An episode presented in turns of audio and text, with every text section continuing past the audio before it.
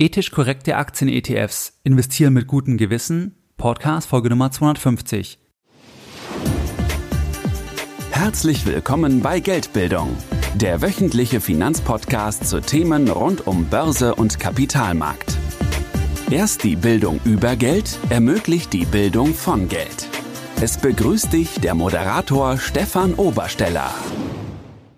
Herzlich willkommen bei Geldbildung. Schön, dass du dabei bist. Jeden Sonntag erhalten mehrere tausend clevere Geldbilder meinen wöchentlichen Geldbildung-Newsletter. Bereits seit mehreren Jahren, seit 2014 und pünktlich versendet wie ein Schweizer Uhrwerk jeden Sonntag. In dem wöchentlichen Geldbildung-Newsletter besprechen wir weitere Themen, die du nicht im Podcast findest und die dich und deine Geldbildung wirklich weiterbringen und dein Depot. In der Vergangenheit sprachen wir beispielsweise über die neue Fondsbesteuerung, die letzten Investments von Warren Buffett und viele weitere spannende Themen. Wenn du hier noch nicht dabei bist, dann schließe dich uns gerne an und gehe jetzt auf www.geldbildung.de und trage dich zurück auf der Startseite mit deiner E-Mail-Adresse ein. Es wird immer wieder auch spezielle Aktionen geben, von denen du dann nur im Newsletter erfährst. Beispielsweise jetzt zum vierten Geburtstag von Geldbildung, da habe ich beispielsweise ein Abendessen, ein Acht-Gänge-Menü verlost für das Tantris in München und solche und ähnliche Themen wird es in Zukunft immer wieder geben und nur spezifisch dann für die Geldbildung Newsletter-Abonnenten. In der heutigen Podcast-Folge Nummer 250, da sprechen wir über ethisch korrekte Aktien-ETFs. Du wirst immer wieder auch von anderen Begriffen lesen, beispielsweise von den Begriffen nachhaltige Aktien-ETFs, grüne Aktien-ETFs oder ökologische Aktien-ETFs. Auf Englisch wirst du öfters auf die Abkürzung SRI stoßen, der steht für Socially Responsible Investing. Der Hintergrund ist immer der gleiche, und zwar, dass man beim Investieren ein weiteres Kriterium für die Investitionsentscheidung hinzuzieht, und zwar das Kriterium der eigenen Wertvorstellungen hinsichtlich ökologischer Aspekte, hinsichtlich ethischer Aspekte, hinsichtlich nachhaltiger Aspekte. Das ist eigentlich die Kernidee.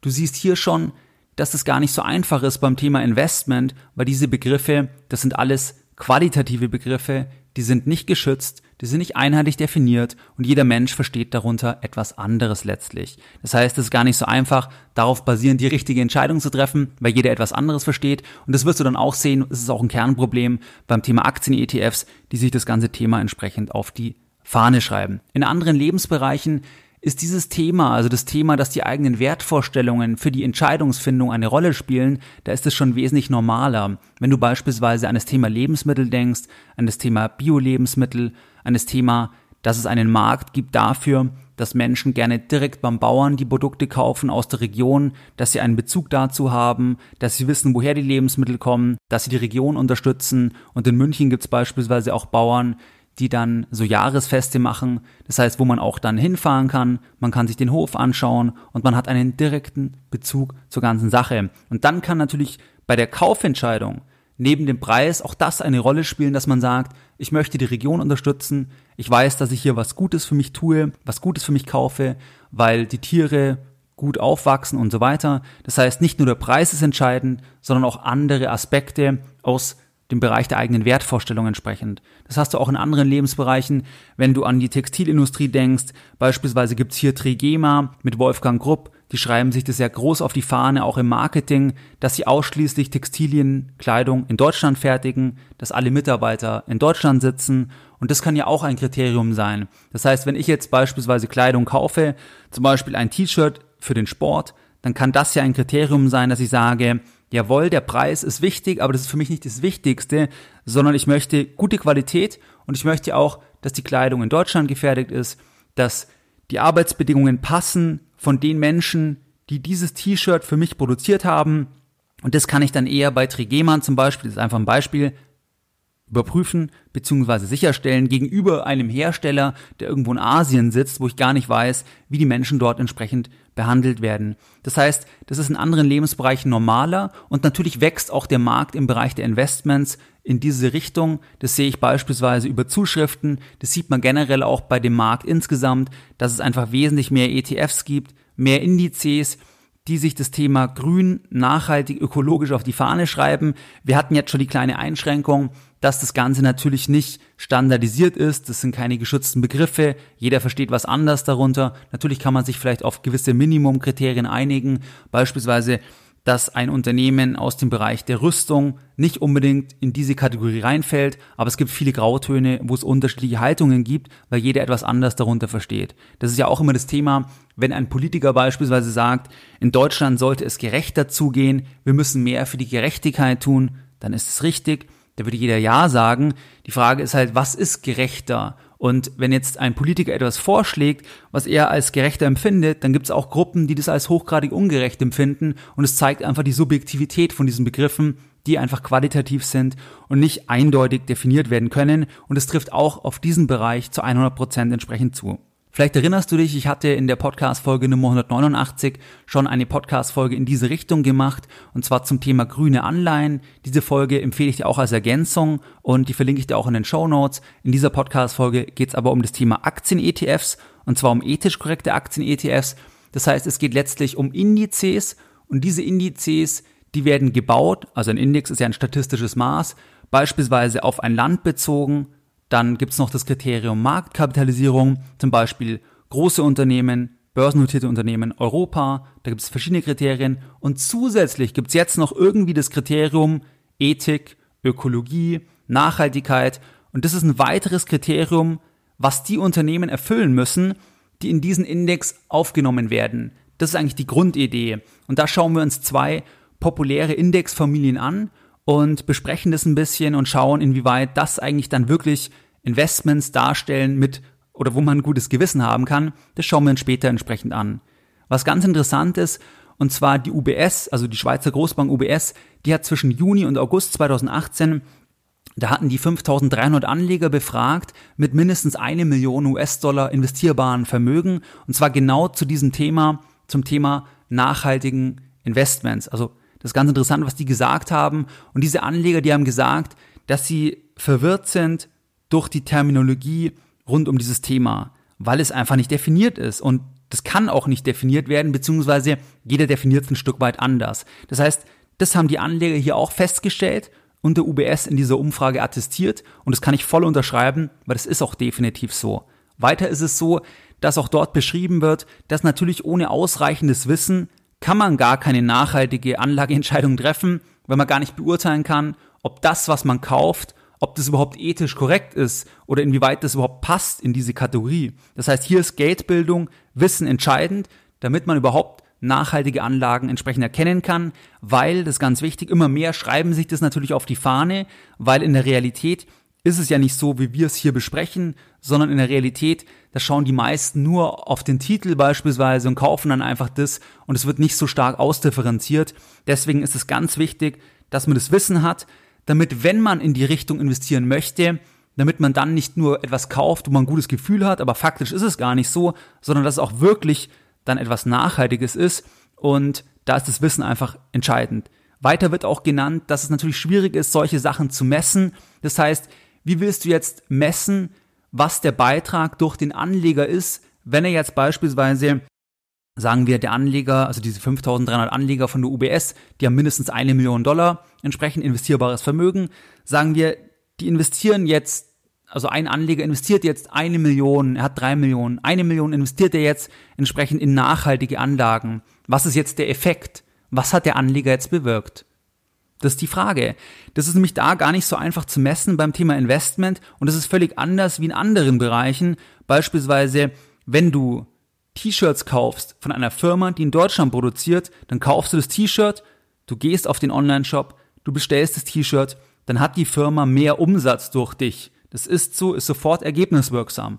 Oder beispielsweise, du unterstützt die Renovierung eines lokalen Vereinsheimes, weil du sagst, das ist eine gute Sache, du bist in der Region verwurzelt, möchtest unterstützen, dann kannst du das direkt messen, deinen Beitrag, weil du sagen kannst, so und so viel Prozent von den Renovationskosten kommen von dir, das ist absolut messbar. Oder wenn du daran denkst, du übernimmst zum Beispiel die Patenschaft für ein Kind, dass das Kind beispielsweise in die Schule gehen kann, dass das Kind einfach versorgt ist, das kostet so und so viel pro Monat, dann kannst du das messen, weil du sagen kannst, mit diesem Betrag kannst du einem Kind helfen, mit dem Betrag zwei Kindern und so weiter. Und das ist halt beim Thema Investieren überhaupt nicht so. Und das ist ein großer Unterschied zu den anderen Bereichen. Und es ist auch ein Spannungsfeld aus meiner Sicht, weil natürlich einerseits die Nachfrage nach diesen Anlagen immer weiter wächst, weil man zum Beispiel man ist jetzt ein Anleger, man, man kauft schon Bio-Lebensmittel, möchte aber auch nachhaltig investieren. Aber es ist halt da was anderes und das werden wir, denke ich, im Verlauf der Podcast-Folge auch noch sehen, dass es hier nicht ganz so einfach entsprechend ist. Grundsätzlich gibt es zwei Varianten, wenn wir zum Thema Auswahl kommen. Das heißt, wenn du eine Aktie auswählst oder wenn ein Index kreiert wird, der ethisch korrekt sein soll, dann gibt es eigentlich zwei Möglichkeiten. Das eine ist, man schließt Titel wegen bestimmten Merkmalen kategorisch aus. Zum Beispiel man sagt, ich möchte keine Aktien in dem Index haben, die zum Beispiel irgendwas mit Waffen zu tun haben, die irgendwas mit Tabak zu tun haben, die irgendwas mit Alkohol zu tun haben. Das möchte ich ausschließen, das möchte ich auf keinen Fall unterstützen. Das wäre eine Variante. Das heißt, ich schließe Werte aus und dann verbleiben Werte beispielsweise noch. Das könnte man jetzt zum Beispiel machen, wenn man sagt, man orientiert sich an einem großen Index, zum Beispiel MSCI World, und schließt dort die Titel aus, die einfach meine Moral nicht repräsentieren. Das wäre eine Variante. Die zweite Variante wäre, dass ich Titel aktiv auswähle, die meine Kriterien erfüllen. Das würde man dann Impact Investing nennen. Und da wären dann die Kriterien halt die Frage. Das heißt, welche Kriterien lege ich an hinsichtlich Ökologie, hinsichtlich Ethik, hinsichtlich Nachhaltigkeit? Das wäre dann die Frage. Auf individueller Ebene kann es jeder Anleger selbst entscheiden. Das heißt, wenn du sagst, diese Firma zum Beispiel, die ist an der Börse, die finde ich gut, die scheint einfach meine Kriterien zu erfüllen, dann kannst du diese Aktie natürlich einzeln kaufen, bist dann natürlich wieder nicht diversifiziert. Wenn wir jetzt von einem Index sprechen, dann ist ein Index ja wieder ein statistisches Maß und der muss dann irgendwelche standardisierten Kriterien haben, damit es nachvollzogen werden kann. Und hier ist das Problem, dass diese Standardisierung nicht so einfach ist, weil die immer ein, Stück, ein Stück weit subjektiv ist. Das werden wir gleich entsprechend dann auch noch bei diesen Beispiel ähm, Indexfamilien sehen. Das heißt, diese beiden Kriterien gibt es. Und jetzt schauen wir uns mal zwei Indexfamilien an. Und zwar gibt es zwei große Indexfamilien in diesem Segment, die halt nachhaltige Indizes anbieten. Und du kannst jetzt halt dann ETFs auf diese Indizes entsprechend kaufen, zum Beispiel von iShares oder von der UBS beispielsweise. Hier möchte ich mit dir einmal anschauen den MSCI SRI, also SRI, das hatten wir am Anfang, das steht für Socially Responsible Investing und MSCI steht für Morgan Stanley Capital Index und du kennst vielleicht den MSCI World oder MSCI Emerging Markets. Das heißt, das kommt von der gleichen Richtung und da ist jetzt die Indexfamilie einfach noch mit dem Zusatz SRI. Das heißt, dass neben den normalen Kriterien, zum Beispiel die Marktkapitalisierung einfach zusätzlich noch dieses SRI-Kriterium hinzukommt, was sich dahinter verbirgt. Im Detail werden wir uns gleich noch anschauen. Die zweite Indexfamilie, das ist die Indexfamilie Dow Jones Sustainability Index. Die möchte ich auch mit dir noch anschauen. Es gibt auch noch andere, zum Beispiel Selective Sustainability, aber ich möchte mich auf diese zwei entsprechend jetzt begrenzen. Wenn wir mit dem ersten starten, dann möchte ich hier den MSCI World anschauen mit dem Zusatz SRI.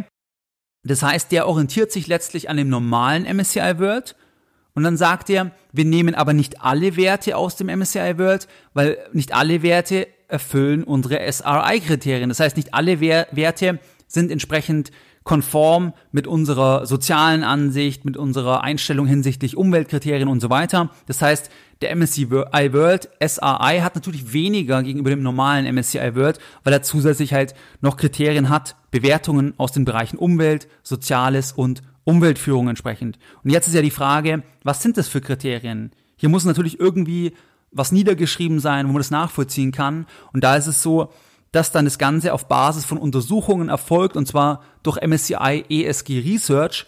Und einige Bereiche werden kategorisch ausgeschlossen, und zwar aus den Bereichen Alkohol, Tabak, Glücksspiel, genetisch modifizierte Organismen, Kernenergie und so weiter. Das heißt, man hat einige, die ausgeschlossen werden und dann weitere, die auch rausfallen, weil sie die Kriterien nicht erfüllen, die dieses ESG Research entsprechend festlegt. Und da gibt's halt dann auch Ratings, das heißt, die machen Ratings von Unternehmen, wo die sich einfach letzten Endes die Daten anschauen, die Veröffentlichung von den Unternehmen dann haben sie ihre eigenen ähm, Analysen und darauf basierend erstellen die dann einfach Ratings, wo sie sagen, jawohl, dieses Unternehmen ist zum Beispiel vorbildlich in den Bereichen ähm, äh, Soziales zum Beispiel oder im Umweltbereich und bekommt da ein tolles Rating dann zum Beispiel und Rating im Sinne von Schulnoten, so wie man es zum Beispiel auch kennt bei der Beurteilung der Bonität von börsennotierten Schulden beispielsweise.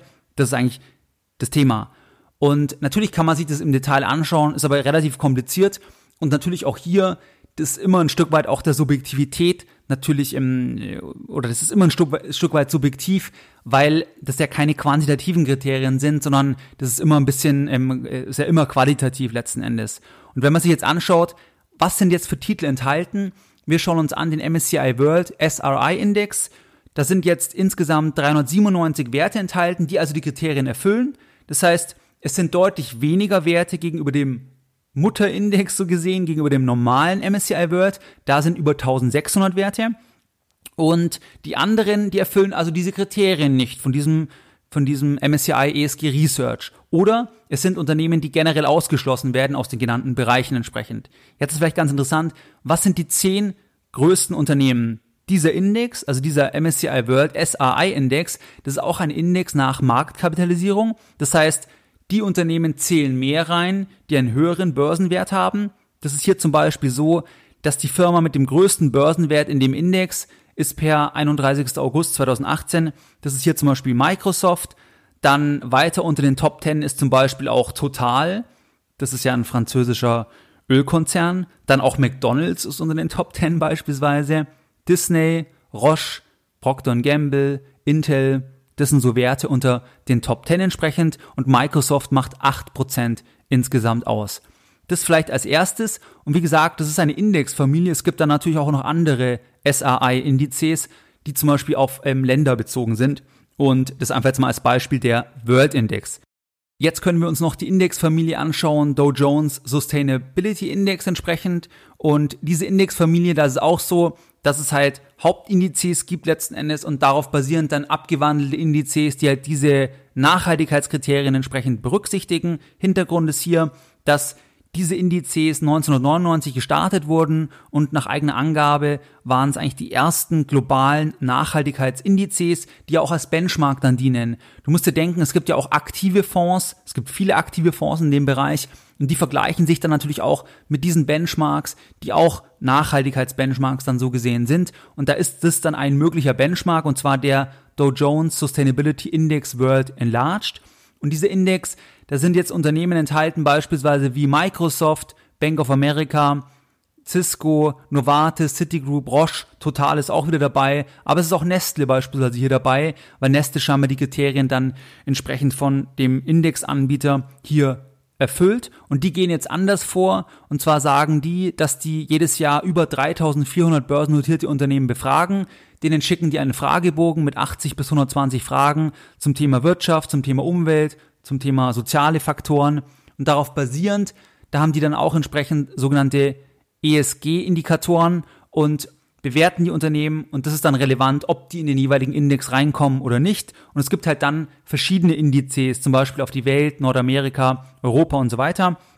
Das heißt, es gibt das weitere Kriterium einfach der Nachhaltigkeit, das sie definieren oder arbeiten im Sinne hier von diesen Umfragen entsprechend. Das vielleicht als zweiten Indexanbieter. Was ist vielleicht jetzt das generelle Problem? Das generelle Problem ist das erste, was ist nachhaltig natürlich? Das hatten wir eingangs schon, der Begriff Nachhaltigkeit, der Begriff ökologisch, der Begriff ethisch korrekt, das ist ja in keiner Weise standardisiert, das ist ja auch nicht rechtlich geschützt. Das heißt, es kann erstmal jeder schreiben und jeder versteht auch was anders darunter. Das ist das, was eigentlich über allem liegt, dieses Grundproblem.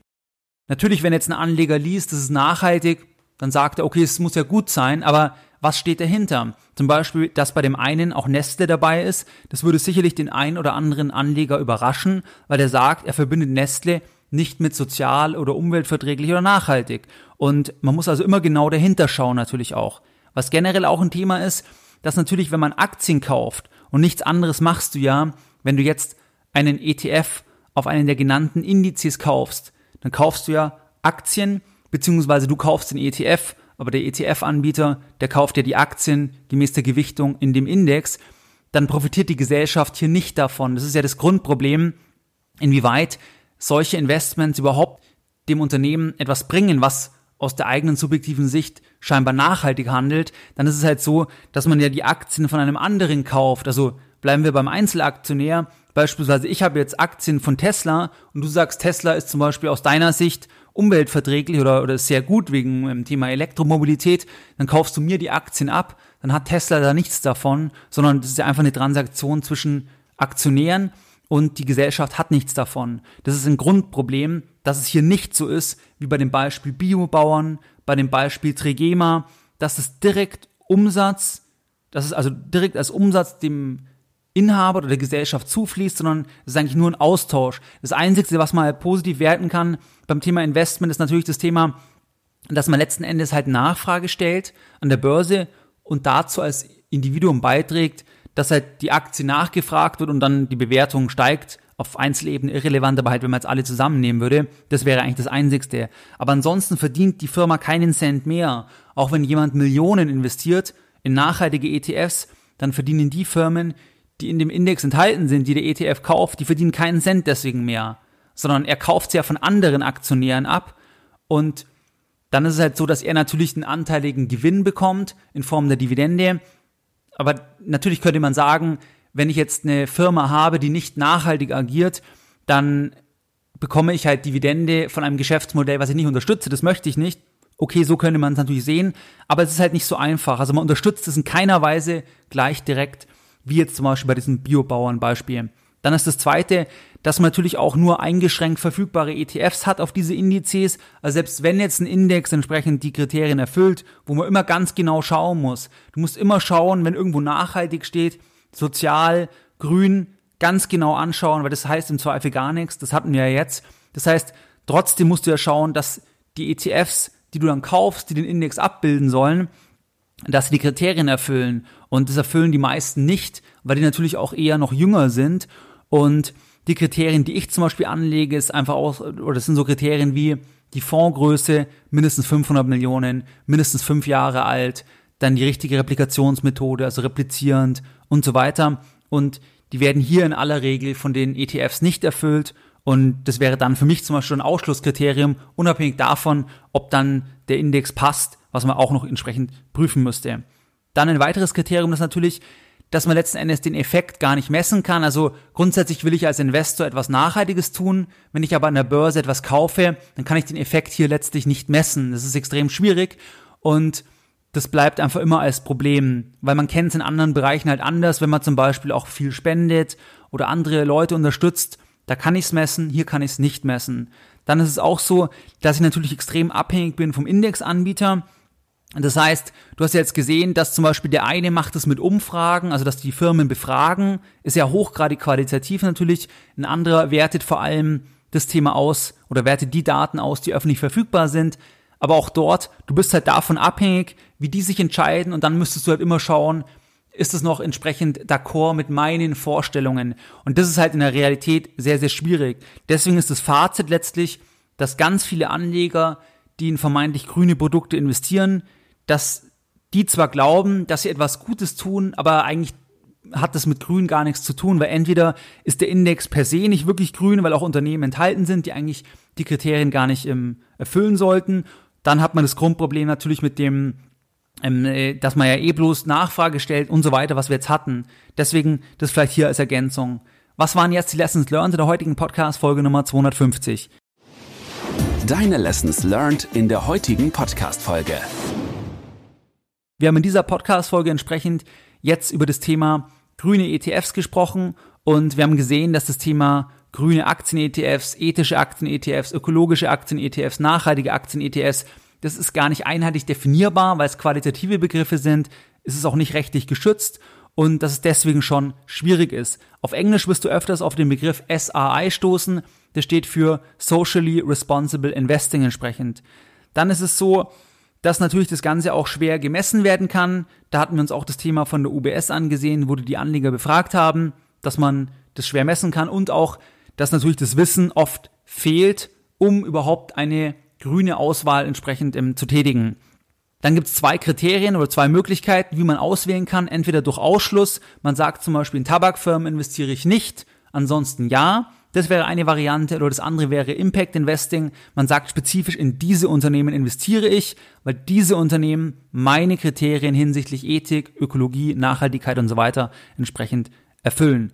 Wir haben uns zwei Indexfamilien angeschaut und zwar MSCI SRI und entsprechend das andere war Dow Jones Sustainability Index und beide haben hier verschiedene Ansätze, geht in die gleiche Richtung und ähm, natürlich muss man schauen, inwieweit dann das den eigenen Kriterien erfüllt und inwieweit man selber halt ähm, das Thema Moral, Ethik hier entsprechend spinnt. Es ist auf jeden Fall beim Thema Anlage wesentlich schwieriger gegenüber sonstigen Entscheidungen, zum Beispiel Kleidung aus Asien versus Kleidung aus Deutschland. Das vielleicht hier noch entsprechend als Ergänzung. Die Hauptprobleme sind einfach, was ist jetzt daran nachhaltig? Ich kaufe halt Aktien von einem anderen ab. Natürlich unterstütze ich die Firma insofern indirekt, dass ich Nachfrage stelle, aber direkt profitiert die Firma davon nicht. Dann gibt es nur wenige ETFs darauf, die auch die Kriterien erfüllen. Dann kann ich den Effekt schwer messen und man ist extrem abhängig vom Indexanbieter. Das sind eigentlich die Einschränkungen und die Probleme. Wie du es gewohnt bist, möchte ich auch die heutige Podcast-Folge wieder mit einem Zitat beenden und heute ein Zitat von Konrad Adenauer. Alles, was die Sozialisten vom Geld verstehen, ist die Tatsache, dass sie es von anderen haben wollen. Mehr Informationen zu Themen rund um Börse und Kapitalmarkt findest du unter www.geldbildung.de. Und immer daran denken, Bildung hat die beste Rendite.